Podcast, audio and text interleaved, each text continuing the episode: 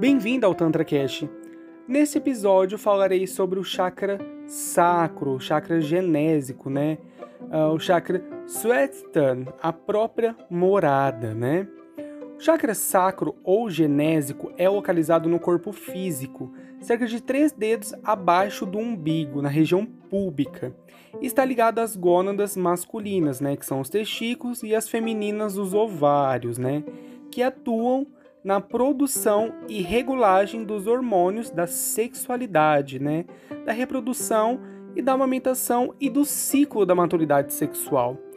Ah, não deve ser confundido com o chakra esplênico, né, também conhecido como chakra do baço, que não é um dos principais chakras, né, que são os sete principais, né. Bom, o chakra controla o fluxo de energia sexual, que é também a energia de criatividade, da purificação e do impulso emocional. É o centro da procriação e da satisfação, manifestando-se sexualmente, mas sob o aspecto de sensação e prazer. Os sinais de desequilíbrio são ciúme, possessividade, dores lombares, problemas urológicos ou ginecológicos, né?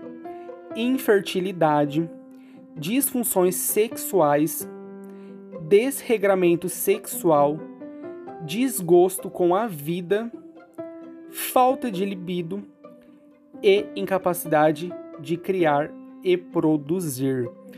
Os sinais de equilíbrio são tranquilidade, saciedade, capacidade de criação e abstração, sexualidade plena e natural, aceitação do outro e equilíbrio nos ciclos menstruais.